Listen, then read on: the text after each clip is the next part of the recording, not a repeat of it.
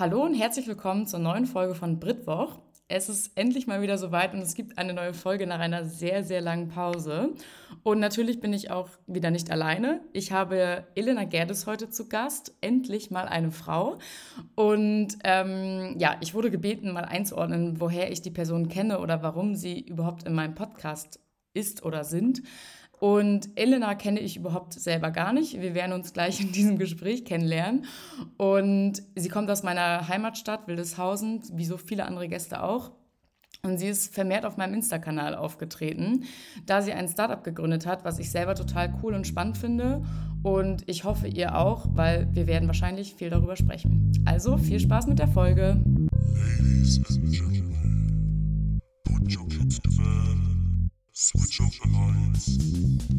It's time for Hi, cool, dass ich hier sein kann. Ja, ich freue mich, dass es endlich geklappt hat. Ja, hat ein bisschen gedauert, das stimmt. So. Aber irgendwie, ich glaube, dass das auch echt manchmal an Corona liegt, weil irgendwie alle irgendwie ein anderes Leben haben und einen anderen Alltag haben als normalerweise. Ja, das stimmt. Wie geht's dir denn gerade so im Lockdown? Ähm, eigentlich geht es mir ganz gut, wobei so seit einigen Wochen geht es echt tierisch auf die Nerven, finde ich, vor allem seitdem das Wetter wieder so schlecht ist. Und ähm, ja, wir, wir sollen können, soll, wollen uns ja nicht beschweren, aber es reicht auch irgendwie. ja, ist echt so. Ich finde auch irgendwie diese Aussicht auf so, man hat so die Aussicht auf nichts, das ist irgendwie, nervt mich auch sehr, sehr doll. Ja. Genau, ich würde sagen, wir starten mal direkt und es wurde sich ebenfalls gewünscht, dass man also erstmal, nee, egal, machen wir gleich. ähm, ich soll die Leute mehr vorstellen, beziehungsweise man soll dich mehr kennenlernen. Mhm. Also kurz zur Einordnung, du kommst aus Wildeshausen. Genau. Wie alt bist du denn überhaupt? Ich bin 27. Okay, so, dann wissen das die Leute auch schon mal. Und jetzt machen wir eine kurze Schnellfragerunde. Das habe ich mit meinem letzten Gast auch schon gemacht. Ist jetzt okay. auch nicht lang, aber wir fangen mal fix an. Bremen oder Hamburg? Hamburg. Chile oder Brasilien? Chile. To-Do-Liste oder Chaos? To-Do-Liste. Club oder Bar? Bar. Zukunft oder Gegenwart? Gegenwart. Clubhouse oder LinkedIn? LinkedIn. Fair oder nachhaltig? Was ist das denn für eine Frage?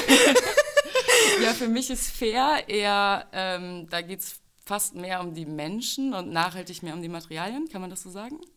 Ja, ist totale Definitionssache. Für mich geht es total einher miteinander. Ähm, weil wenn man die Leute nicht fair behandelt, kann es für mich nicht nachhaltig sein. Nachhaltig sein, ja, okay. Ähm, aber in erster Linie würde ich immer die Menschen vor die Umwelt stellen. Ja, okay. Äh, Farbe oder schlicht? Schlicht. Elena oder Elena? Geil. Elena. Okay. Elena, also mit E-R. Genau, ja. Machen übrigens ungefähr 90 Prozent der Leute ja, falsch. Ich glaube, ich habe es nämlich jetzt auch schon dreimal falsch gesagt, aber dann versuche ich mir das jetzt zu merken. Nicht so, nicht so einfach. Okay, das war's auch schon. Okay.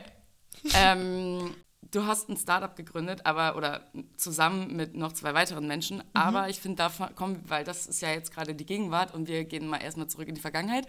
Weil ich fange ja gerne mal vorne an. Okay. Ähm, du warst irgendwann in Brasilien. 2009 habe ich gefunden. Ich habe gerade schon gesagt, ich habe dich ausführlich gestalkt.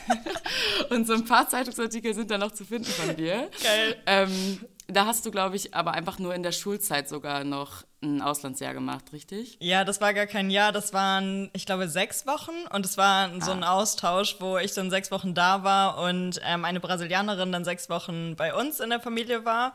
Und eigentlich sollten wir zu der Zeit da zur Schule gehen. Allerdings war gerade Schweinegrippe. deswegen, oh deswegen war ich ähm, zwei Tage da in der Schule und den Rest ja einfach da. Ja, irgendwie mittlerweile ist es ja völlig normal, dass man einfach wegen irgendwelcher Pandemien, Epidemien gar nicht mehr vors Haus gehen kann. Wahnsinn, Dann, oder? Ja. Äh, wann war das? In welchem Jahr? 2009. Ah, spannend. hätte, ich, hätte ich gar nicht mehr gewusst. Also laut der Nordwestzeitung. ähm, okay, und dann warst du scheinbar auch so äh, überzeugt, dass du direkt wieder zurück nach äh, Südamerika gegangen bist für ein weiteres Auslandsjahr in Chile. Genau, das habe ich während des Studiums gemacht. Ähm, da habe ich ein Semester studiert und ein paar Monate Praktikum gemacht in Santiago und bin dann noch ein bisschen rumgereist. Äh, Studium, wo und was? In, in Bremen an der Hochschule und äh, International Studies of Global Management. Das hört sich immer so, so weltherrschaftsmäßig an, Global Management ist es aber gar nicht. das ist eigentlich so Was macht man denn da so? Kannst ja, also ja, ich fand den Studiengang super cool, weil, also einerseits, weil es eben Auslandsaufenthalt beinhaltet und ähm, das ist so eine Mischung aus BWL, VWL und Kulturwissenschaften und ähm, konzentriert sich aber auf Schwellenländer. Deswegen ist es relativ, okay. relativ breit gefächert, so die, die Module, und das fand ich ziemlich cool. Hat, glaube ich, eine ganz gute Grundlage gegeben. Okay, also würdest du denn auch sagen, dass das, ja doch, also grundsätzlich dieses Management-Ding wendest du jetzt auch schon an. Also du würdest schon sagen, dass dein Studium dir bei deinem jetzigen Job hilft? nee, so wie du ähm, grinst eher nicht? Ja, also keine Ahnung, also ehrlicherweise ähm, war ich eine ziemlich äh, faule Studentin. Also ich hab, war wenig in der Uni und habe viel ähm, gesoffen.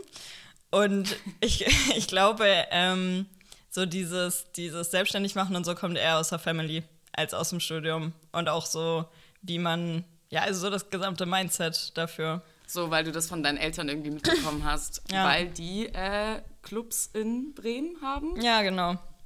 Okay, ja, ja weil deswegen, deswegen habe ich auch Club oder Bar gefragt, obwohl du quasi dann aus so einer Clubfamilie kommst, dich trotzdem für die Bar entscheidest. Ja, spannend, stimmt. ja. Ja, okay. ähm, das heißt, du bist schon irgendwie damit aufgewachsen, dass äh, deine Eltern selbstständig waren und dementsprechend hast du da irgendwie viel mitgenommen und konntest damit dann, okay. Und nach deinem Studium in Bremen bist du dann, hast du dann direkt angefangen zu arbeiten? Ähm, ich war danach noch für ein halbes Jahr in Südafrika und habe da soziale Arbeit gemacht in einem Township in der Schule in der Nähe von Stellenbosch. Das ist in der Nähe von Kapstadt, so eine Stunde mhm. ungefähr. Und ähm, genau, danach habe ich dann angefangen zu arbeiten in Oldenburg. Bei? Bei Paul Hewitt. ja. ähm, wer die Folge mit äh, Thomas ge gehört hat, ich glaube, der hat auch davon erzählt, oder? Genau. Ja. Ähm, genau, die machen Uhren und Accessoires. Das ist ein ähm, E-Commerce aus Oldenburg und da hatte ich quasi meinen Berufseinstieg als Content Managerin und habe danach die, das Influencer-Marketing-Team geleitet. Okay, und das hat dir gefallen, nicht so gefallen oder war für dich mehr so ein Einstieg oder? Mm, das war eine super gute erste Berufserfahrung, ähm, weil ich relativ schnell ähm, sehr viel Verantwortung übernehmen durfte. Und äh, dafür bin ich super dankbar. Das äh, hat mich sehr weit nach vorne gebracht. Vor allem auch Personalverantwortung. Ähm, und wir durften, also wir konnten einfach super eigenständig und frei arbeiten. Und ähm, das Team ist mega jung und super cool und es hat mega Bock gemacht. Ähm, allerdings war es auch sehr, sehr viel Arbeit. Ähm, und ja, da, daraus ist, resultierte dann aber auch so ein bisschen dieses, okay, wenn wir so viel arbeiten, äh, können wir auch für uns arbeiten, weil in, in dem Job habe ich auch Jacqueline kennengelernt, meine jetzige Mitgründerin. Ähm, genau, ja, aber ich will die Zeit auf keinen Fall missen. Also es war auf jeden Fall war auf jeden Fall eine gute Zeit. Okay, also ihr habt euch tatsächlich in dem Startup in Oldenburg dann kennengelernt. Ja. Dann habt ihr festgestellt, es matcht eigentlich ganz gut mit euch. Genau, ja, wir haben quasi zusammen die Social Media Abteilung geleitet. Also sie hat das ähm, Content Marketing Team geleitet und ich das Influencer Marketing Team.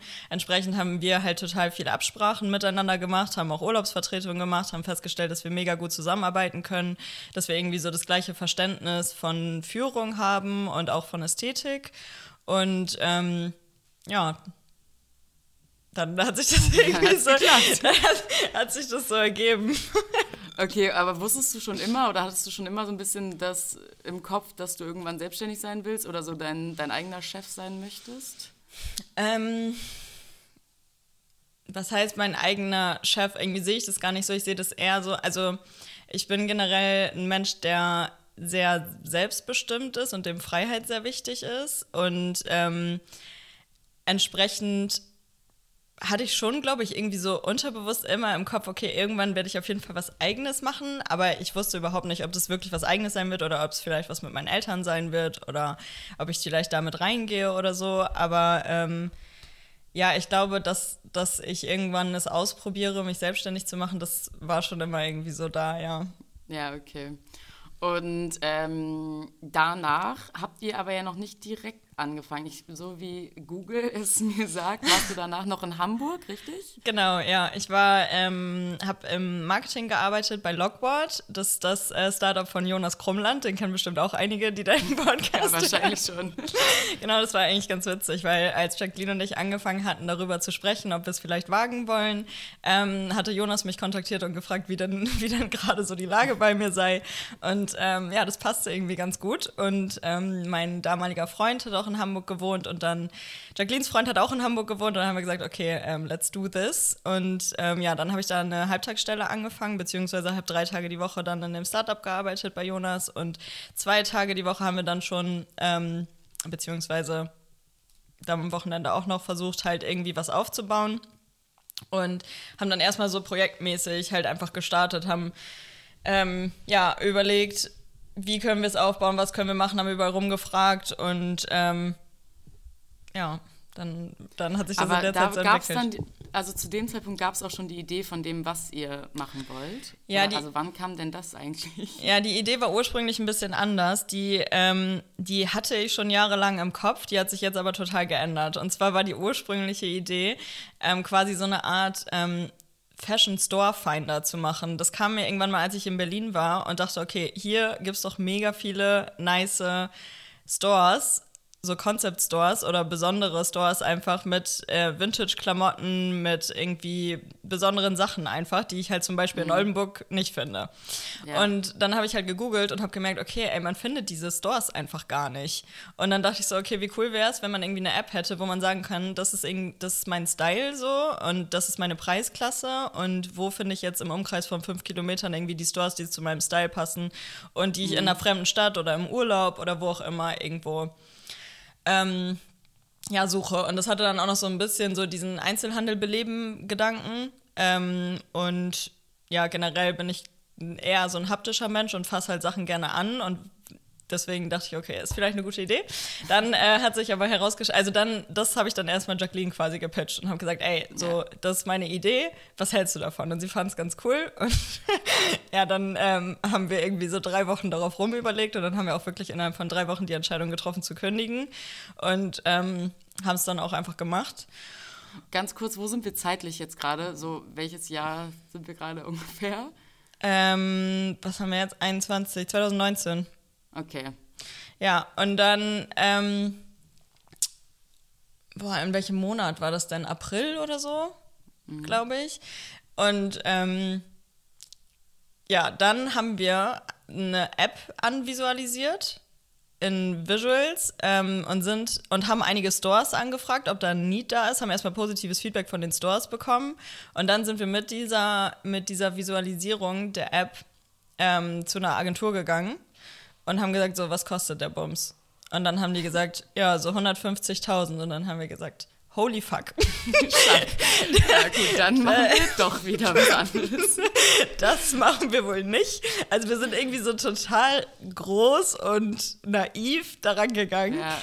Und dann haben wir uns aber mega viel mit der Fashionbranche beschäftigt und haben gemerkt, ich weiß nicht genau, wie das losging, wahrscheinlich irgendwie durch den Umzug und also durchs Älterwerden und keine Ahnung, dass sich unser eigenes Konsumverhalten mega verändert hat. Also wir sind irgendwie, haben auf einmal total darauf geachtet, irgendwie was wir nicht nur was wir tragen, sondern auch was wir essen, sind irgendwie achtsamer geworden, haben angefangen Yoga zu machen, zu meditieren. Das hört sich so bescheuert an, aber Alle es war halt, Klischees mitgenommen, die es wie, wie so eine, wie so eine Quarter-Life-Crisis einfach, ne? Und ähm, dann haben wir halt in dem Zuge dieser, dieser Veränderung unseres äh, Konsumverhaltens irgendwie nach nachhaltiger Mode gesucht und äh, haben dann festgestellt, okay, das ist gar nicht so einfach, weil das, was man findet, ähm, sieht entweder total scheiße aus oder ähm, man weiß gar nicht, wo kommen die Materialien jetzt wirklich her und welche Menschen stehen dahinter und so weiter und wem kann ich da vertrauen, so die große Greenwashing-Blase im, im Fashion-Bereich. Und dann haben wir ein bisschen weiter recherchiert und festgestellt, okay, es gibt mega viele super junge Labels mit idealistischen GründerInnen, aber man findet die einfach nicht, weil die, die Großen bieten natürlich auf die richtigen Keywords und so weiter. Die haben ähm, sowohl, also die sind meistens irgendwie noch alleine oder zu zweit oder zu dritt und äh, haben, haben kaum Marketingbudget, deswegen ist es halt super schwer, die zu finden. Und so ist dann die Idee von Entire Stories ähm, entstanden, beziehungsweise vor, am Anfang war es ja noch Avow. Ähm, und äh, wir haben einfach gesagt, okay, wir machen einen kuratierten Ort Es war noch gar nicht so der Marketplace, es war eher mal, am Anfang war es noch so eine, wie so eine Social-Netzwerk-Geschichte, Idee. Ja. Ähm, und ähm, präsentieren die da alle mit, mit allem, was dazugehört, so was die Brands wirklich ausmacht, warum sie besonders sind und so weiter. Und ähm, ja, geben, filtern die quasi vor und geben den, den Interessenten einfach die Möglichkeit, an einem Ort besondere nachhaltige Brands zu finden. Okay. Und ganz kurz zu Wow, das war quasi so ein Start und den Namen habt ihr letztendlich, glaube ich, nur geändert, weil ihr da ein bisschen Probleme hatte mit irgendeinem anderen Menschen, der meinte einen ähnlichen Namen oder so. Ähm, genau, mit Wow haben wir dann quasi so einen Blog gemacht und haben die Brands schon mal vorgestellt, um einfach so ein bisschen anzutesten. Ähm, macht es Sinn für die Brands und vor allem haben die Leute da auch Bock drauf. Wir haben ja dann auch schon angefangen mit, mit Instagram-Postings und ähm, ja. Podcasts aufzunehmen und so. Und ähm, Avow heißt ja sich zu etwas bekennen. Also es ist tatsächlich ein englisches Wort. Und ähm, wir fanden das eigentlich super passend und waren mega happy mit dem Namen. Und ähm, es hat sich aber herausgestellt, dass erstens kein Schwein weiß, wie man es ausspricht. Und ja. Ähm, was ja nicht so unbedingt schlimm ist, das ist ja zum Beispiel bei Nike auch so oder bei ja keine Ahnung, gibt, gibt noch mehr Beispiele, die mir natürlich gerade nicht einfallen. Ähm, und dann waren wir bei einem Rechtsanwalt und der meinte, könnte schwierig werden wegen Avon aus den USA. Die ist so ein mega riesen Onlinehandel für alles Mögliche. Und die hatten halt auch Fashion geschützt und dann haben wir gesagt, okay, nee, bevor ja. wir da jetzt direkt in so eine Krise rennen. Und im Endeffekt, als wir uns dann nochmal Gedanken über das Rebranding gemacht haben, das war super, super gut, weil wir sind nochmal richtig tief in den Prozess gegangen und haben unsere Werte nochmal neu definiert und haben nochmal alles hinterfragt und gefragt, okay, wer, wer wollen wir jetzt wirklich sein und was ist wirklich unsere Mission? Und ähm, ich finde mittlerweile, dass Entire Stories viel besser passt, es ist viel greifbarer und. Also ich muss sagen, ich finde es auch viel besser, weil ich dieses Logo, wow, also auf allen Ebenen perfekt. Nice. da geht's richtig, da geht mein Herz richtig auf, wenn ich das sehe. Cool, das freut mich sehr. Ja, es war auch ein langer Prozess, aber. Ähm, äh, habt ihr das denn selber gemacht oder? Ja, wir haben bis jetzt alles nice. selber gemacht, ja. Cool. Ja, ich habe auch gesehen, äh, Jacqueline studiert nämlich das gleiche wie ich oder hat das gleiche studiert wie ich, ist ah. ja schon längst fertig. Aber da war direkt Sympathie vorhanden. Geil, ja. ja. Ja, sehr cool. Das heißt also, dass Avow eigentlich so ein Vorläufermodell war. Ihr habt erstmal geguckt, findet das Anklang, funktioniert das, äh, haben die Leute Bock darauf? Und da gab es ja auch, genau, du hast gerade schon gesagt, es war so Blog-ähnlich, da gab es diesen Shop auch noch gar nicht, richtig? Genau, da hatten wir erstmal so eine, so eine Seite mit Wix gebaut, wo wir die Brands vorgestellt haben und wo wir ein bisschen was über uns erzählt haben und man konnte sich da also durchscrollen und lesen, aber man konnte nicht kaufen und es wurde einfach dann von der Seite auf die Brand-Shops weitergeleitet, also quasi wie so ein Affiliate-System. Okay. Und jetzt nochmal für die Leute, die es wahrscheinlich vielleicht jetzt auch noch nicht kennen, was du genau machst oder was diese Idee eigentlich ist. Ähm, ja, erklär mal am besten selbst, das ist, glaube ich, am schlausten. Genau, also Entire Stories ist ähm, ein Marketplace für nachhaltigere, besondere Newcomer-Fashion-Brands. Wir wollen damit ähm, nachhaltige und fair produzierte Mode für jeden verständlich und zugänglich machen. Und ähm, das wollen wir schaffen, indem wir eben nicht nur Aufklärungskontent machen, der aber nicht so von oben herab ist, so im Sinne von, hey, du musst jetzt aber, ähm, sondern eher so, ähm, jeder Schritt ist der richtige und der Weg ist das Ziel und hier sind super nice Alternativen zu dem, was du schon hast. Aber vor allem wollen wir auch dieses Fast Fashion Shopping Erlebnis auf Slow Fashion übertragen, weil wir glauben halt, dass man die Masse wirklich nur bewegen kann, wenn man ähm, Inspirationen gibt und sagt, guck mal, du kannst das mit dem kombinieren, das ist ein nices Outfit, so kannst du deinen Style bei uns finden und ähm, ja, genau. Und deswegen findet man bei uns Produkte von unterschiedlichsten, ähm, ja, nachhaltigeren Newcomer-Brands und wir erzählen eben, wie unser Name sagt, so die entire Stories dahinter. Also es ist uns eben wichtig, ähm, welche Menschen stehen dahinter, was sind die Absichten, wo kommen die Materialien her, wie sieht die Wertschöpfungskette aus und das kann man eben alles bei uns nachlesen. Und ähm, ja, genau. Und es funktioniert und du hast immer noch Spaß. Ja, total. Also es macht mega Bock. Es ist halt super, super aufregend und ähm, spannend und es passiert irgendwie jeden Tag was Neues und man macht jeden Tag irgendwas Neues. Ähm, ja, also voll. Es wäre ja auch schlimm, wenn ich jetzt keinen Spaß mehr dran hätte. Ja, wir absolut. wir sind ja gerade seit, seit Dezember erst live. Ja, Okay, und ähm, ganz kurz so zum Team. Du hast gerade schon Jacqueline angesprochen. Das heißt, mit der hast du das ja auch von Anfang an irgendwie mitgemacht. Jetzt gibt es, glaube ich, noch einen eine dritte Person, Cedric. Genau. Was ist genau seine Aufgabe? Seit wann ist er da drin? Was Genau, Sadie ist letztes Jahr im Sommer dazugekommen und ähm, ist unser CTO. Also macht alles ähm, IT-technische und wir sind super, super happy und dankbar, dass wir ihn haben, weil, wir, ähm, weil irgendwo ist es natürlich auch ein bisschen Tech-Startup, ähm, weil wir im Marketplace sind und es müssen die Ja. Anbindungen zu den Shops müssen vernünftig laufen, die APIs müssen vernünftig laufen. Wir wollen natürlich dadurch, dass wir uns Style und Ästhetik auf die Fahne geschrieben haben, auch ein bisschen anders aussehen als andere Shops. Ja. Und ähm, ja, deswegen ist äh, Sadie mit dabei und es klappt. Also es ist mega, mega, dass wir haben, also ich bin so dankbar für dieses Team einfach, weil also mit Jacqueline hat es schon immer gut funktioniert, wir konnten schon immer super gut zusammenarbeiten und verstehen uns mega und mit Sadie ist genau das Gleiche. Sehr gut, so soll es sein. Okay, das heißt aber, das Team besteht auch einfach nach wie vor aus euch drei Personen. Genau, ja, wir haben jetzt gerade zwei Mädels dabei, ähm, die, da spielt uns Corona tatsächlich ein bisschen in die Karten, ähm, die gerade in einer Transfergesellschaft sind, beziehungsweise halt einfach Corona-bedingt gerade nicht arbeiten und aber finanziell abgesichert sind. Und die haben uns tatsächlich einfach ähm, angeschrieben und meinen so, ey, wir können uns vorstellen, ihr braucht gerade bestimmt Unterstützung. können wir nicht quasi ehrenamtlich ein bisschen Cool. helfen, ja. Und Ja, äh, das ist mega, mega nice. Also die helfen so ein bisschen, so zehn Stunden die Woche mit. Und ähm, ansonsten sind wir zu dritt, ja. Okay. Und was ist so deine tägliche Arbeit? Kann man das zusammenfassen oder würde das jetzt eine ganze Podcast-Folge einnehmen? Mm, gute Frage. Also kein, kein Tag ist wie der andere. Ähm, also generell ist meine Rolle im Team so Business Development, Strategie und Growth. Und äh, wir machen aber gerade natürlich alle irgendwie noch ein bisschen alles. Also es ist Ja. ähm, von Contentplanung über B2B, also Brands akquirieren, Brands onboarden, Content ähm, erstellen im Sinne von Brand Profiles, aber auch Instagram-Content, Podcasts aufnehmen. Buchhaltung mache ich. Ähm, ähm, dann halt ähm, ganz viel Netzwerken. Ist natürlich während Corona gerade super zeitintensiv, weil wir halt nicht einfach auf ein Event gehen können und da zehn Leute sind, sondern wir müssen halt alle irgendwie einzeln kontaktieren und da geht es dann halt um Business Development-Themen, wie zum Beispiel ähm, irgendwelche Kooperationen ähm, mit, zum Beispiel haben wir Keepist jetzt gerade bei uns drin. Das ist so ein, so ein Treuepunktesystem, wo man für Nicht-Retournieren belohnt wird. Ähm, dann aber natürlich auch Netzwerken im Business Angel und Funding-Bereich. Ähm, ja, da, äh, dann so ist es ganz viel Shop Improvement, also so Produkte. Ähm, wir haben jetzt gerade unsere Produkte-Teilseiten überarbeitet, sodass die Informationen noch einheitlicher sind. Da entsteht noch relativ viel operativer Aufwand, der immer zwischendurch gemacht werden muss. Ähm, ja.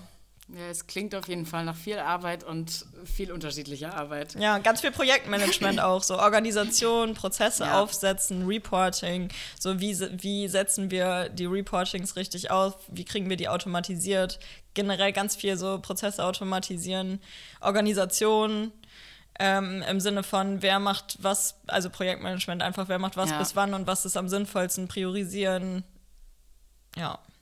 Okay. Und wenn ich mir jetzt so vorstelle, oh, ich habe irgendwie gerade so einen übelsten Frosch im Hals. Warte mal kurz, das schneide ich später ganz schnell raus. Ja.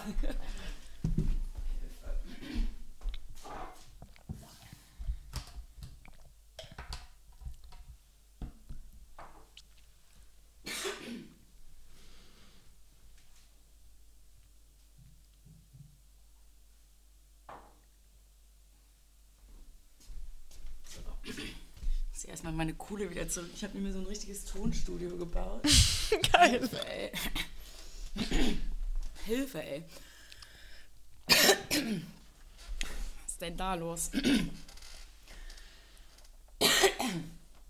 So, jetzt klingt's wieder gut.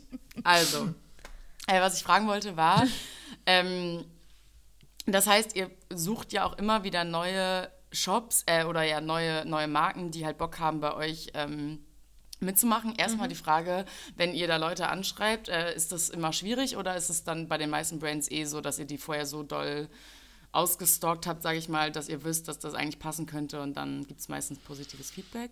Also wenn wir selbst anschreiben, dann wissen wir auf jeden Fall, dass es passt. Ähm, und mittlerweile ist es auch so, dass fast alle zusagen. Ähm, ja. Am Anfang war es natürlich ein bisschen schwieriger, weil wir einfach noch nicht so wirklich was vorzuweisen hatten. Jetzt haben wir aber, glaube ich, ein paar Brands, ähm, die wirklich sehr vertrauenswürdig sind, einfach um wo die, wo die anderen dann sagen, okay, wenn ihr die habt, ja. dann äh, scheint es wirklich Kommen was Gutes zu sein. Ja.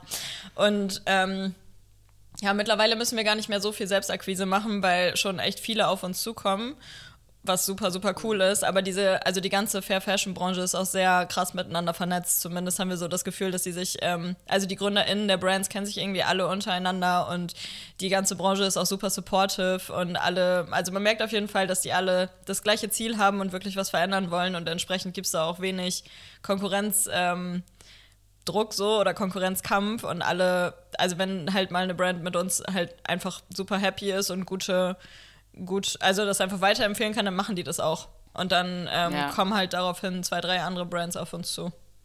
Ja, cool. Okay, und dann, äh, also ihr schreibt, also ihr kommuniziert dann mit denen, dann arbeitet ihr mit denen zusammen und dann ist es ja so, dass ich bei euch dann, keine Ahnung, ich glaube zum Beispiel ein Shop ist Salzwasser, ich würde mir da jetzt eine Mütze kaufen wollen. Ähm, habe ich dann das, also ist das komplette Sortiment von Salzwasser dann auch auf eurer Plattform oder nur so ausgewählte Produkte? Ähm, alles. Also in der Regel haben die Brands bei uns das ganze Sortiment gelistet. Das ist natürlich auch unser Ziel, ähm, ja. weil wir müssen, also unser großer, das große Risiko ist ja, dass die Kunden einfach, wenn die eine Brand bei uns gefunden haben, die denen super gut gefällt, danach eben nur noch bei der Brand kaufen. Also aus wirtschaftlicher Sicht das Risiko. Und ähm, das wollen wir natürlich vermeiden. Ähm, und deswegen versuchen wir immer das gesamte Sortiment zu listen. Das ist auch fast ausschließlich der Fall eigentlich. Okay. Genau. Okay, und, und dann ist es so, dass ich bei euch dann bestelle mhm. und dann wird es quasi, also habt ihr dann, also gibt ihr den Auftrag dann weiter und die verschicken das dann an mich? Weil was ist denn zum Beispiel, wenn ich jetzt, kleine, ich weiß nicht, ob die Frage interessiert, ich, mich interessiert es halt, mhm. äh, wenn ich jetzt bestelle bei euch und ich habe meinetwegen eine Mütze von Salzwasser und Socken von Dirts ja. und eine Bluse von keine Ahnung was. Was passiert dann? Dann kriegst du drei Pakete von den jeweiligen okay. Brands. Also die, die Brands sind bei uns quasi alle an unser Shopsystem angeschlossen und die Prozesse ja. funktionieren automatisch, aber die Brands machen das Fulfillment. Also wir haben ähm, wir kaufen selbst nichts ein, sondern wir sind rein rechtlich auch nur in Anführungsstrichen Vermittler. Ja. Ähm, das macht es natürlich zum, also das ist halt so ein bisschen so eine, so eine Nachhaltigkeitsdiskussion auch, weil wie geil ist es, wenn dann drei Pakete losgehen. Ähm, aber andererseits, wie geil ist es, wenn erstmal alle Brands quasi zu uns ins Lager schicken müssen und wir dann nochmal aus dem Lager wieder ja, losschicken. Und völlig. vor allem müssen wir eine Einkaufsplanung machen, die in ähm, so einem Stadium, in dem wir uns gerade befinden, einfach ein totaler Blick in die Glaskugel ist. Und was passiert mit den Sachen, die wir dann eingekauft haben und ja, die vielleicht nicht weggehen. Das ist ja alles komplett bescheuert. Genau, und zusätzlich ist es halt eine mega hohe Kapitalbindung, wenn man die Sachen einkauft und ein Lager anmietet. Und ja. das macht einfach in unserem Stadium gerade keinen Sinn. Okay. Also könnte man sich vorstellen, wenn es irgendwann in vielen Jahren vielleicht soweit ist, aber gerade ist das noch utopisch. Okay. Genau, ja, kommt halt ein bisschen darauf an, wie es strategisch dann so in welche Richtung wir gehen. Ne? Also es kann natürlich sein, dass es dann Sinn macht, in Wholesale zu gehen und die Sachen einzukaufen. Es kann aber auch sein, dass das ganze Content-Thema viel größer wird bei uns und wir mhm. eher in so eine Richtung gehen. Also es ist halt dass sie ähm, wirklich die Geschichten erzählt, was eigentlich ist und das Produkt hat dann gar nichts unbedingt was damit zu tun. Genau, also wir machen ja, ja jetzt schon, unsere ganze Kommunikation ähm, ist ja sehr wenig sales-driven und sehr brand-driven. Also wir, wir bewerben ja quasi die Stories und nicht die Produkte. Also es ist echt selten, dass wir mal so direkt ein Produkt bewerben. Und ähm, wir glauben aber einfach daran, dass das langfristig den, den größeren Mehrwert hat, weil die Leute eben über Stories ähm, sich emotional gebunden fühlen und nicht über schnellen Abverkauf über Produkte. Und ähm, entsprechend machen wir aber auch einfach sehr, sehr viel Content-Arbeit. Und ich glaube, das ist auch das, was wir gut können. Und so ein Modell kann sich ja auch in so eine Richtung entwickeln. Also, dass es eben gar nicht wirklich um den Abverkauf geht, sondern eben um, um, ja, um die Darstellung, um das Erstellen von Content und so weiter, um die Inspiration, ja. die Shootings. Okay, und wenn du so von ja, Bewerbung sprichst, dann. Oh, warte, Hilfe, jetzt werde ich gerade äh, ablehnen. Hilfe.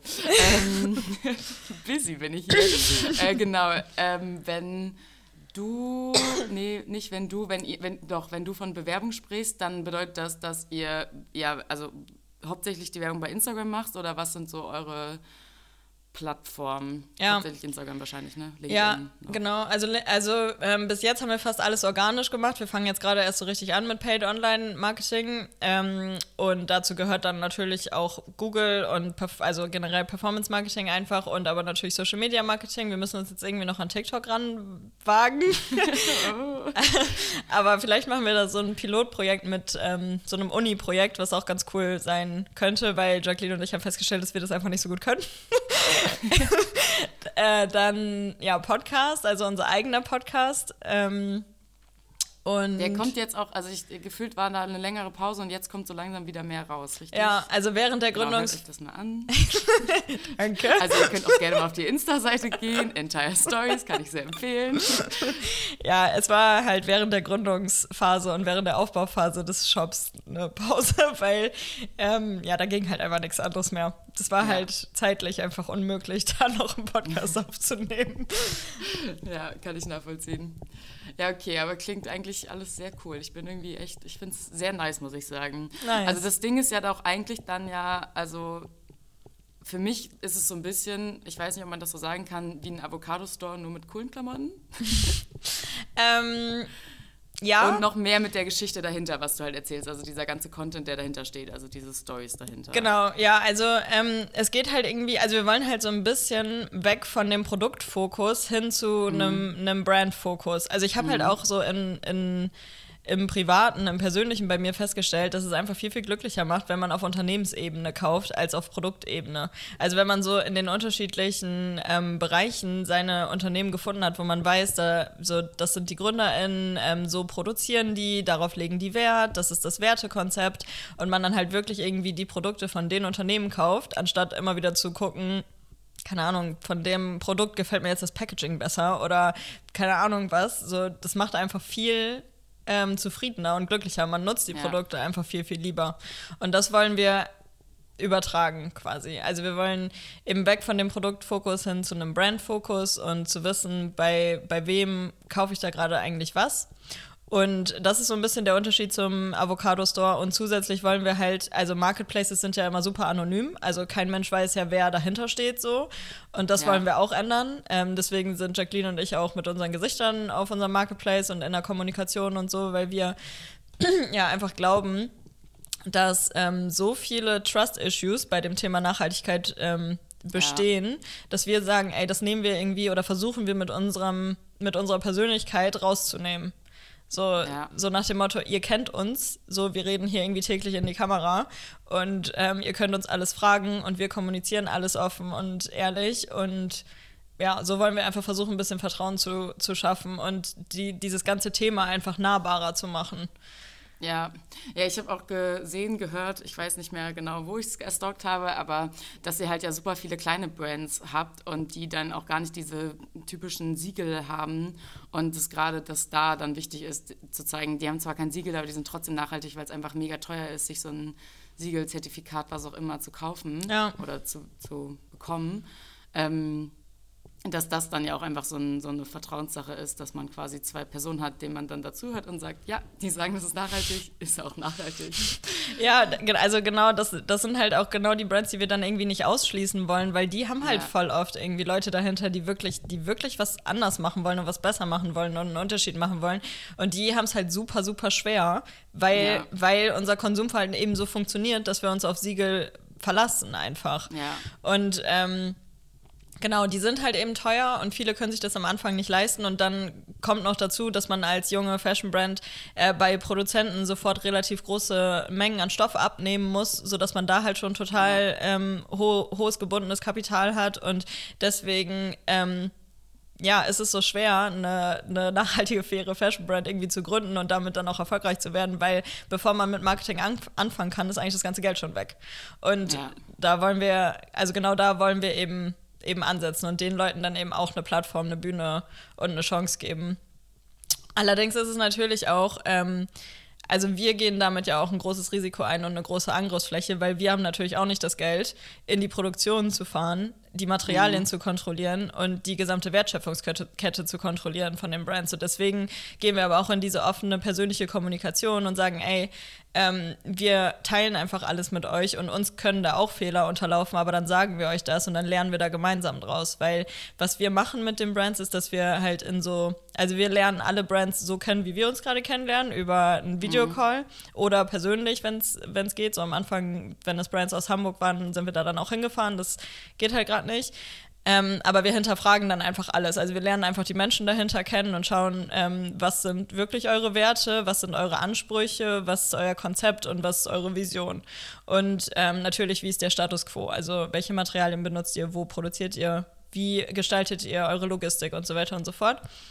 Und ähm, ja, genau, dann ist es am Ende aber eine Bauchentscheidung. Also wir haben auch schon ein paar Brands abgelehnt, weil wir gesagt haben, okay, ähm, irgendwie haben wir das Gefühl, ihr meint es nicht ernst.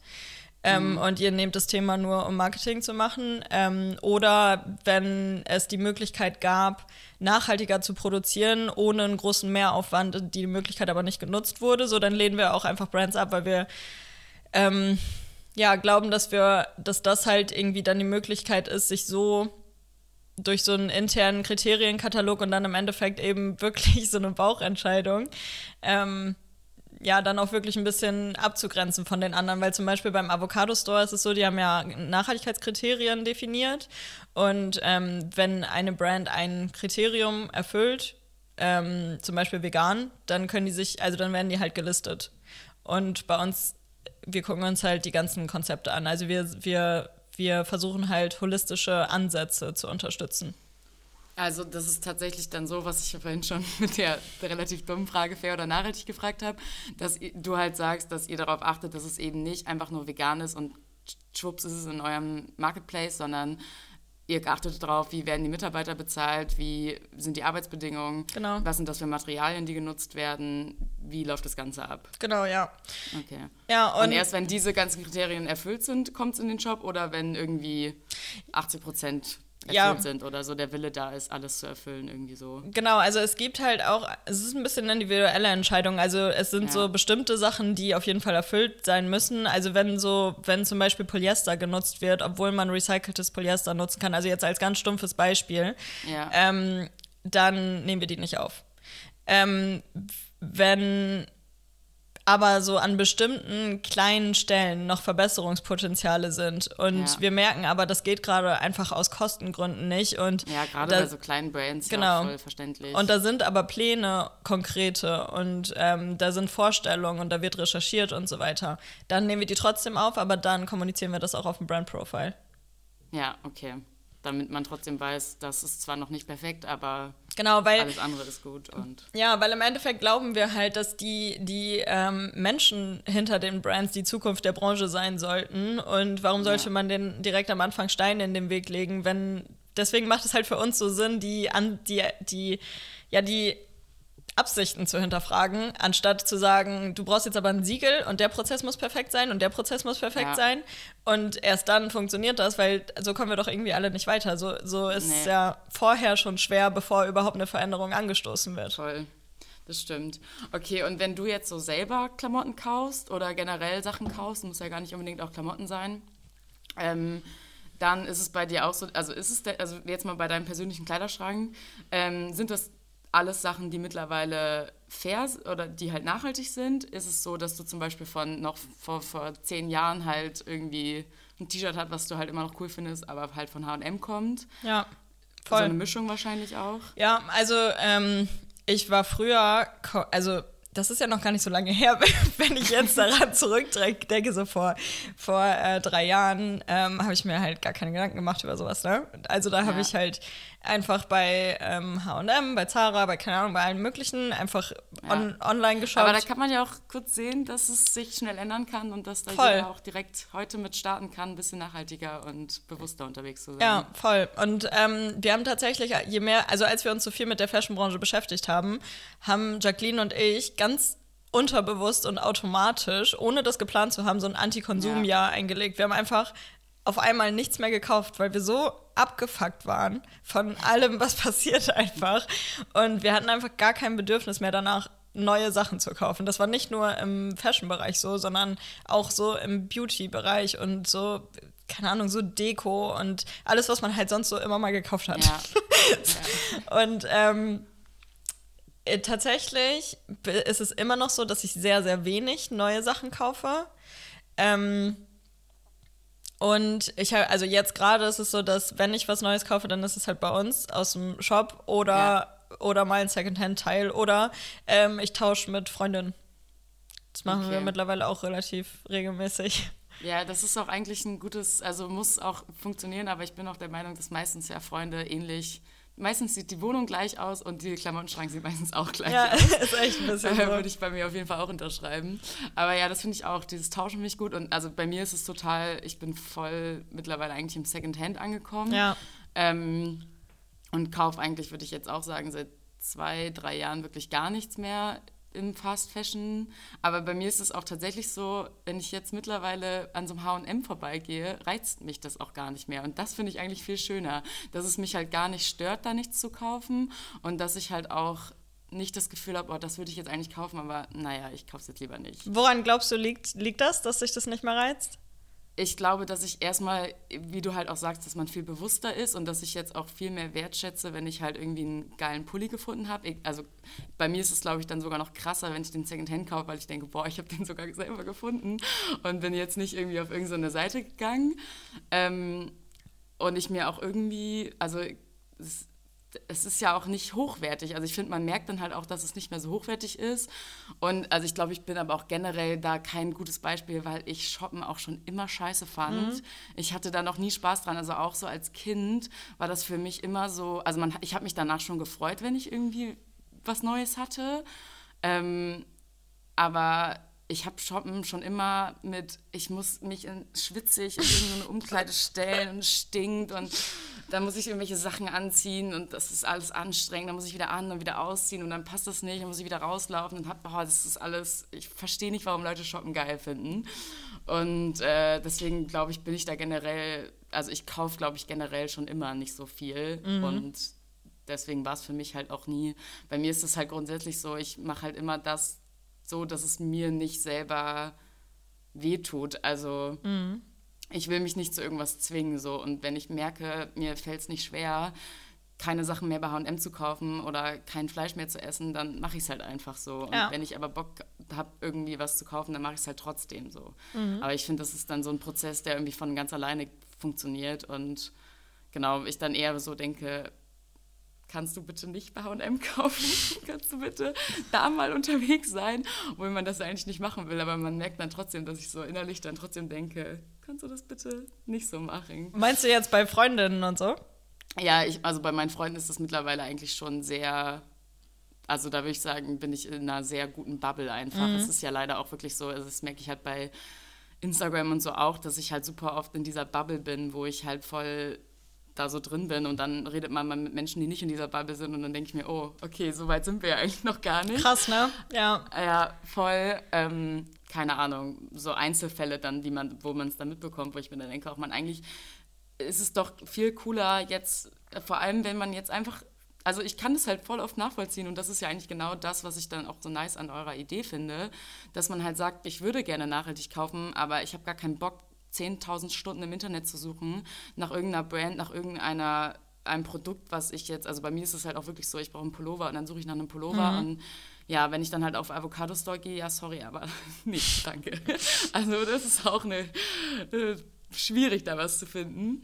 Und ähm, ja, dass das halt genau das ist, was man ja eigentlich dann braucht, dass man einfach einen Markt Marktplatz hat, wo man dann suchen kann und dann findet. Ja, ja, Slow Fashion sollte halt einfach genauso so einfach sein. Einfach, genau. Genau, wie Fast Fashion Shopping, ja. Das ist halt auch unser, unser Anspruch. Und dann eben aber auch die Leute abzuholen, die nicht wie du vorbildlich sich sagen, so ich brauche einen Pullover, den kaufe ich jetzt, sondern sich halt auch irgendwie Inspirationen holen wollen und so und shoppen, weil sie sich gerade belohnen wollen oder das einfach das Gefühl haben, mal wieder was Neues haben zu wollen oder wie auch immer. Äh, das ist für die dann halt eben genauso einfach ist. Ja. Ja. aber ich finde es voll spannend, was du gerade gesagt hast, dass wenn man mal kurz aus seiner Bubble rausgeht, dass man dann feststellt, dass man immer so, ne, so ein bisschen so einen Schock hat, so ein, wie so ein Kulturschock, ja. so, Alter, was? Wie? Darüber denkst du nicht nach? so, und ich, find, ich finde, ähm, es ist, also für mich ist es persönlich eine Herausforderung, ähm, dann ja, einfach so die Balance zu halten zwischen, ey, ich möchte dir jetzt gerne ja. das Gehirn waschen und ey, das ist dein Weg, mach, du machst das so, wie du das möchtest. Ja. Und ähm, ich versuche dann halt immer so Alternativen aufzuzeigen, einfach und für das Thema zu sensibilisieren. Aber ich finde es super schwierig, weil ähm, man merkt halt auch schon, also ich weiß nicht, wie es bei dir ist, aber ich habe auch schon öfter gemerkt, dass das einfach dann auf Abwehr stößt. Also, ja, definitiv. Ja. Weil, ja, weil, also die ja, die Leute fühl fühlen sich halt super schnell bevormundet, obwohl man das gar nicht erreichen möchte. Ja, das ist ja auch eigentlich genau das, was irgendwie dieses, also für mich ist das mittlerweile gar nicht mehr so präsent, aber vor fünf Jahren, wenn es da irgendjemand gab, der vegan war, hieß es gleich, oh, du willst uns alle nur vom Vegan-Sein überzeugen. Und das ist, das will man ja selber nicht sein und das ist man ja eigentlich auch nicht. Und nee. trotzdem will man einfach nur zeigen. Das ist ja auch einfach, also es ist ja jetzt nicht nur, man will jetzt irgendwie die Welt besser machen, sondern es ist ja für einen selber auch schöner und man ist ja, was hast du glaube ich vorhin auch schon gesagt, selber viel zufriedener damit und das ist ja eigentlich dann das Schöne ja. daran. Ja, wobei, ähm, also ja, auf jeden Fall. Ähm, und das sind ja auch die Argumente, die man dann bringen sollte. Aber also bei mir ist es mittlerweile auch schon so, dass ich manchmal wirklich so so, weil wir uns eben so mega viel mit dem Thema beschäftigen und dann kommen von da noch schlechte Nachrichten und dann ist das noch und dann wird man da noch von der Regierung belogen und dann passiert das noch und man entwickelt irgendwie so einen Weltschmerz und gleichzeitig auch so ein bisschen so einen Aktivismus, dass man halt auch manchmal einfach sauer wird, wenn dann irgendjemand ja. aus dem näheren Umfeld um die Ecke kommt und einem irgendwie sagt so, ja, geil, Mann, ich habe irgendwie drei Pullover für 10 Euro bei Primark gekauft und du denkst so, Alter, Sag mal, Nein, brennst du? willst, willst, du vielleicht mal kurz die Augen aufmachen? ja, nee, das stimmt auf jeden Fall. Oh Mann.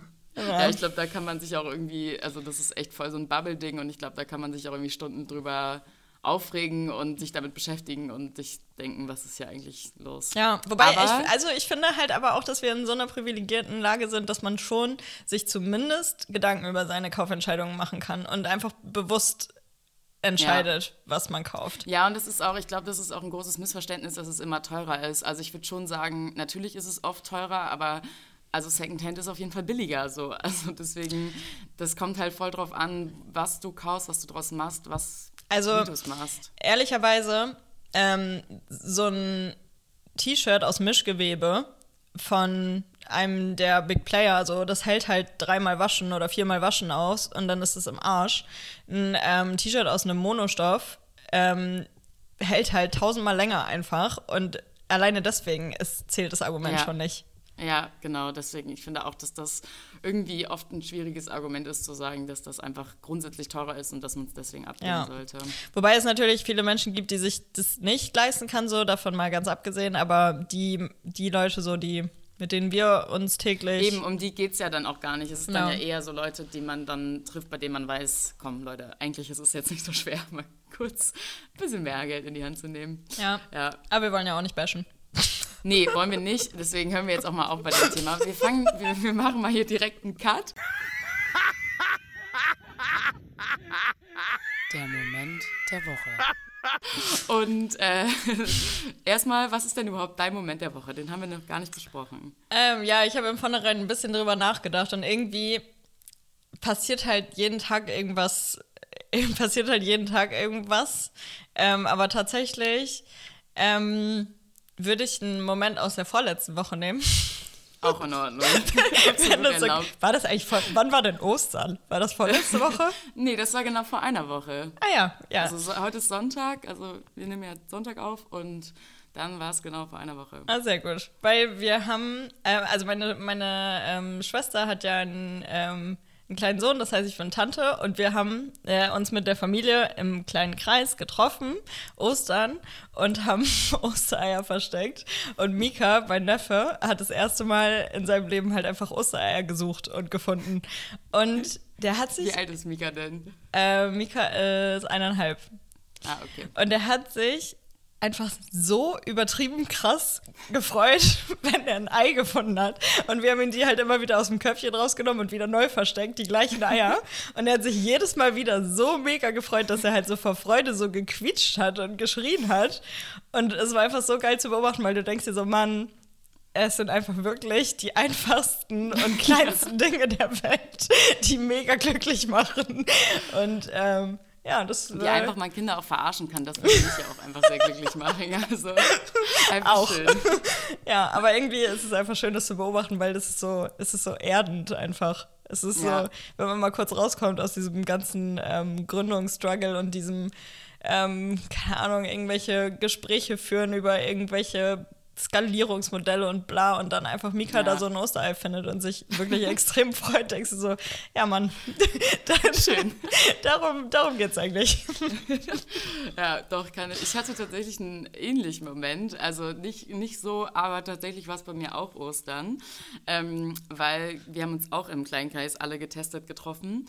Und äh, ich habe das erste Mal, es ist leider nicht meine Nichte, aber ich. Für mich ist es die Nichte, weil meine Cousine hat jetzt ein Kind bekommen.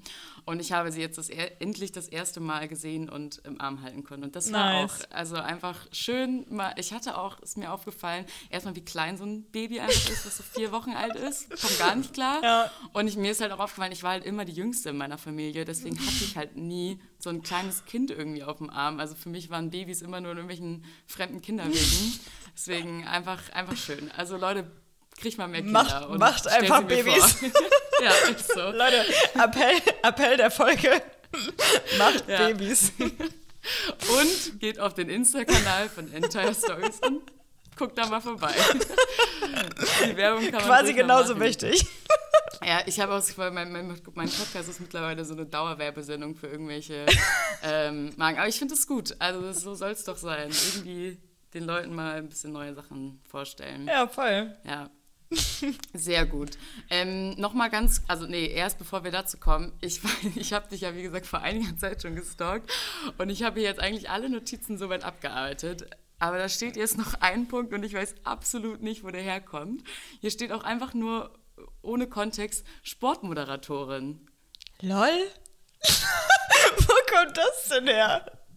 Aber also stimmt Hä, das? du musst, oder? mir, du musst mir gleich mal kurz äh, erzählen, wie du dein Stalking ähm, so aufbaust, weil das ist super krass. Ich, ich kann mich nicht daran erinnern, dass ich das irgendwann irgendwo mal erwähnt hätte. aber, Aber, stimmt. mein- aber mein Gehirn funktioniert auch manchmal wie ein Sieb. Aber Ja. ähm, ja, also nee, ich, nee, ich bin offensichtlich keine. aber ähm, ich wollte früher Sportmoderatorin werden. Ah, das kann natürlich sein, dass ich einfach vergessen habe zu schreiben, Traum, also so Traumberuf als Kind, Sportmoderatorin. Ja, sein. Das ist ja super ja ich, also ich, ich bin, also wenn ich eins kann, dann ist das Stalken. Und äh, ich eigentlich immer eine gute Mischung aus Google, Insta, LinkedIn, ähm, alle möglichen Social Networks, äh, Facebook. Wahrscheinlich habe ich auch deine ganze Familie gestalkt, kannst du von ausgehen. Also wahrscheinlich, äh, eigentlich ist das immer bei mir ein sehr Rundum-Paket. Ja. Also wenn du auch irgendwie Leute suchst, als du 15 warst, mit irgendeinem Typen geknutscht hast in irgendeiner Bar in ähm, Vesuve, nee, da warst du auch nur bis 10, da war, hast du auch gestalkt. Geil. Ja, das mein, da bin ich aufgewachsen, bis, bis Ja, ich zehn war. 10 Echt? war, richtig, bis 10. Ey, du weißt, du weißt mehr, also du weißt präzisere Dinge über mich als ich auf jeden Fall. Das heißt aber, dass ich meinen Job gut gemacht habe, das Voll. freut mich. Krass, bist du auch so Ja. in der Facebook-Timeline ganz nach unten gegangen? Ja, selbstverständlich. Nee, was ist da so? Ja, das war jetzt, glaube ich, zu lange her, dass ich das jetzt noch sagen kann. Aber also ich glaube auf jeden Fall viele, viele Bilder, äh, die mir dann auch bekannt vorkommen, wo ich dann selber merke, okay, Lina, du hast halt auch schon vor fünf Jahren irgendwelche fremden Leute gestalkt, die du überhaupt nicht kennst. Stop it. Geil, das ist, äh, scheint deine Passion zu sein. Ja, auf jeden Fall. Ich hoffe, ich mache damit den richtigen Job hier. Oh Mann. Ich weiß jetzt auch nicht, ob das hier positiv für mich ist, was ich hier eigentlich gerade erzähle. Ähm, genau, aber noch ein Punkt nochmal zurück, um den, um den Bogen zu spannen zu Entire Stories. Ähm, oder generell aber auch zu dir. Also kannst du auch gerne persönlich beziehen. Was sind denn so die Zukunftspläne? Ähm, ja, also natürlich ähm, ist es mit so einer Startup-Gründung alles ein bisschen unkalkulierbar und unsicher. Ähm, das macht mir aber gar nichts aus, ehrlich gesagt. Also ich bin, glaube ich, nicht so ein sicherheitsorientierter Typ. Ich habe immer das Gefühl, mir kann nicht so viel passieren. ähm, Ist immer gut. ja, ich weiß, das ist, glaube ich, einfach so ein Grundvertrauen ins Leben so und aber, glaube ich, auch ein enges familiäres Verhältnis, so dass ich halt weiß, ähm, so, So ist aufgefallen. genau, meine Family ist irgendwie da. wenn, wenn jetzt irgendwas total schief geht. Ähm, und so, also ich plane jetzt eigentlich die nächsten ähm, fünf Jahre so ein bisschen Digital Nomad live zu, zu machen und entweder einen Van zu kaufen oder äh, in unterschiedlichen Ländern einfach zu arbeiten und ähm, ja, Entire Stories äh, natürlich weiter voranzutreiben. Und dann, keine Ahnung, mal gucken. Schauen, schauen wir mal. was da so noch passiert. Klingt aber gut. Okay, und wenn wir es jetzt wirklich sehr auf Entire Stories äh, beziehen, ist der Plan quasi, den Shop einfach immer größer zu machen, als er ist, neue Leute zu akquirieren und für den Shop zu begeistern und genau. mehr Käufer damit zu generieren und sich vielleicht also mehr so Sachen auszudenken. Ich finde nämlich da dieses, das hattest du kurz vorhin angesprochen, mit dem, dass man Leute dazu bringt, weniger zu, zu retournieren, heißt mhm. das so? Oh Gott, ja. ja.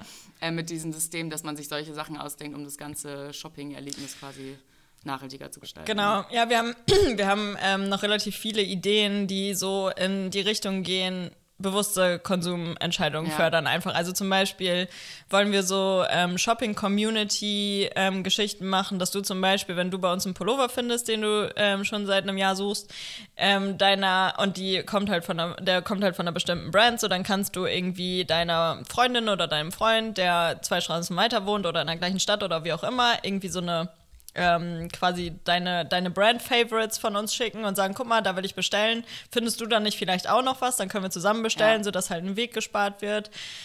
Und dann, ähm, dass man dann vielleicht auch dieses, das Erlebnis gemeinsam teilt, dass man sich dann halt eben trifft, wenn man, wenn das Paket ankommt und eben halt ein schönes Erlebnis auch noch zusammen hat. Ähm, und dann planen wir so in Richtung B2B-Netzwerk auch, sodass wir eben den ähm, Menschen, die eine nachhaltigere Fashion-Brand gründen wollen, es leichter machen, eine zu gründen, indem wir ähm, quasi Produzenten auf der Plattform haben, aber auch Content Creator.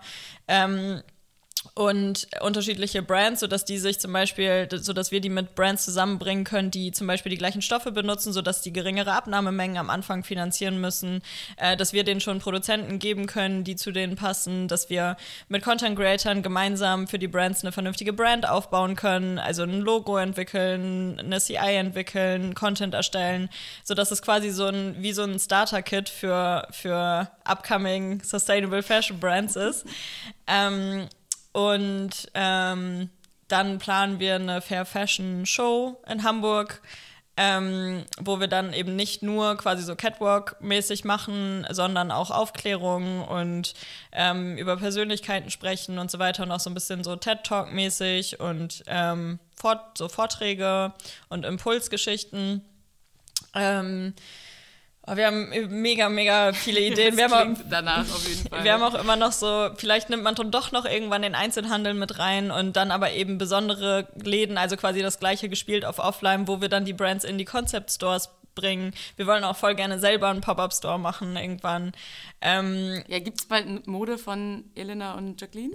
Ähm, also wir planen ähm, tatsächlich ähm, so Collections, also keine eigene Fashion-Brand, aber wir planen so Collections, die auf unterschiedliche politische Themen aufmerksam machen. Ähm, und ähm, wo wir dann vom, von den Umsätzen spenden, also quasi so Charity Collections mhm. zu unterschiedlichen Themen einfach. Ähm, genau, ja, und jetzt gerade sind wir halt ähm, im, dabei, irgendwie Kapital einzusammeln, damit wir eben auch ähm, die Möglichkeit haben, das alles umzusetzen und zu wachsen und ähm, ja, vielleicht dann auch irgendwann nicht mehr zu dritt sind, weil es ist halt jetzt schon super, super viel. Und ja, ähm, ja. So, so die, gut. So die finde, Ideen. Das klingt nach vielen, äh, vielen Vorhaben und Zielen und so soll es ja auch sein. Ja. Immer, immer was Neues machen. Sehr schön. Wir sind auch schon, warte, ja, ungefähr bei einer Stunde. Krass. Ähm, das ist schnell wieder vorbeigegangen. Voll. Und so, so viel länger soll es auch gar nicht laufen. Aber äh, zwei Sachen noch. Einmal, hast du zufällig irgendwelche Medienempfehlungen? Erste Medienempfehlung natürlich Entire Stories. Aber sonst noch irgendwelche? Ja, also ich empfehle euch natürlich unseren eigenen Podcast. Nein. Ähm, ja, genau. ich habe gestern, ich habe gestern den Podcast von ähm, den neuen von Hotel Matze gehört, den höre ich sowieso voll gerne und der war mit Ferdinand von Chirach. Der bringt ja gerade das Buch ähm, raus, das heißt glaube ich jeder Mensch und der hat so neue Grundrechte, ähm, die ein bisschen utopisch sind, aber quasi dargestellt und erklärt. Und ich finde, ähm, ja, ich finde die Impulse einfach mega. Also wenn, wenn man, wenn wir diese Grundrechte, ähm, also wenn, also ich kann einfach nur empfehlen, mal reinzuhören, auch für Leute, die ja. sich noch nicht so viel generell mit dem ganzen Thema beschäftigt haben. Ähm, dann, was hatte ich noch gedacht? Ach so, ähm, was mich persönlich irgendwie so im, im letzten Jahr mega nach vorne gebracht hat, ist der 5 AM Club von Robin Sharma. Das Buch ist ein bisschen mit Vorsicht zu genießen, weil äh, das ist total amerikanisch geschrieben und das ist so ein bisschen so nach Meisterhaftigkeit streben und so, aber grundsätzlich geht es darum, eine Morgenroutine zu etablieren. Ähm, mhm.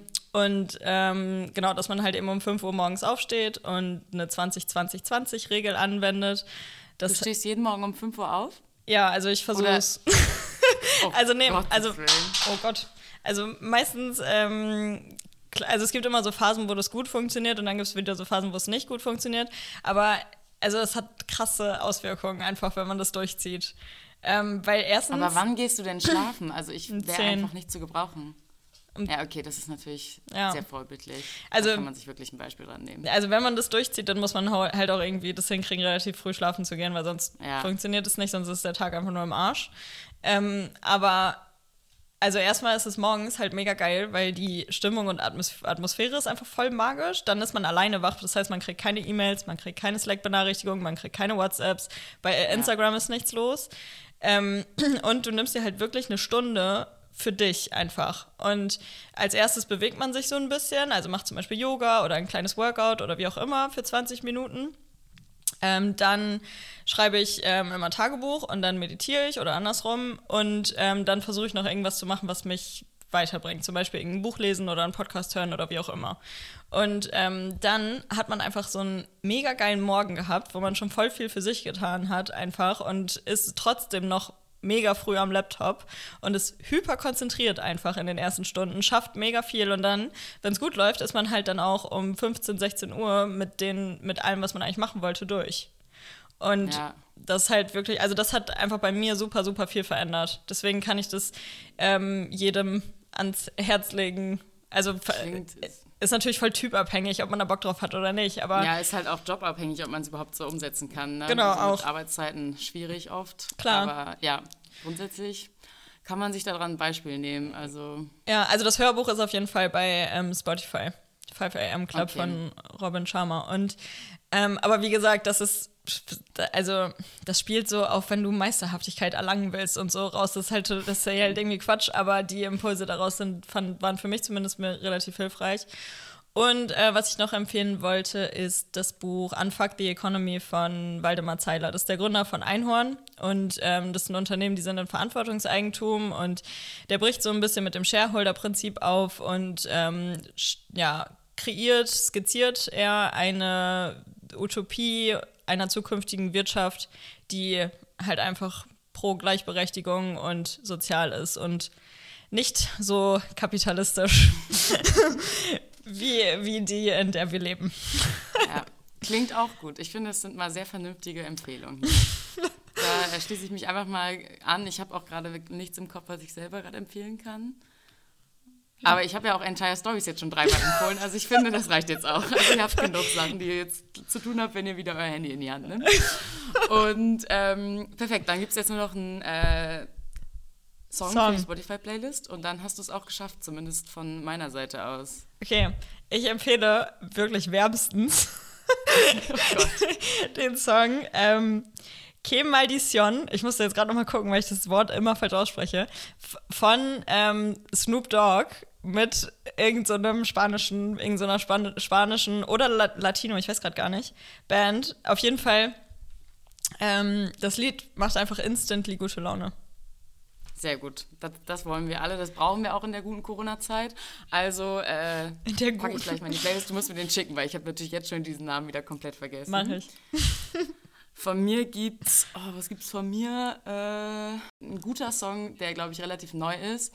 Wendy von Vico 63 oder so. so Hä, kenn ich gar nicht. Das ist so ein richtiger Scheiß-Song. Also wirklich überhaupt gar nicht gut. Aber so asozial, dass man wieder Bock hat, den richtig doll aufzudrehen. Geil. Richtig scheiße. Und dann alter Song, was habe ich denn in letzter Zeit gehört? Hm, Bab von den Hansons. Hat man Nice. lange nicht gehört, ist aber eigentlich ein guter Song. Stimmt. man auch mal wieder. Kriegt man gute Laune. Stimmt. Ey, wen ich auch noch empfehlen kann, ist ähm, den Künstler Conny mit C. Den habe ich irgendwie letztens entdeckt und ähm, der hat ganz coole Texte auf jeden Fall. Perfekt. Komm, packen wir auch noch irgendeinen Song, suche ich gleich, packe ich auch noch einen Song in die Playlist, dann vergessen die Leute das nicht. Und dann äh, freue ich mich äh, auf irgendwann vielleicht bald eine nächste Folge. Mal sehen, wann das soweit ist. Bei mir ist es ja immer sehr abhängig davon, wie motiviert ich so bin. Oder wenn ihr irgendjemanden kennt oder selber Bock habt, eine Folge mit mir aufzunehmen, weil ihr irgendwas Spannendes zu erzählen habt, könnt ihr euch gerne bei mir melden. Ich freue mich immer. Und ich danke dir für deine Zeit und dass du Bock hattest und ich fand es war sehr schön und sehr hilfreich und sehr lehrreich. Danke dir. Ich fand's auch sehr schön. Es wäre sehr schön, dich kennenzulernen. Vielleicht, äh, vielleicht können wir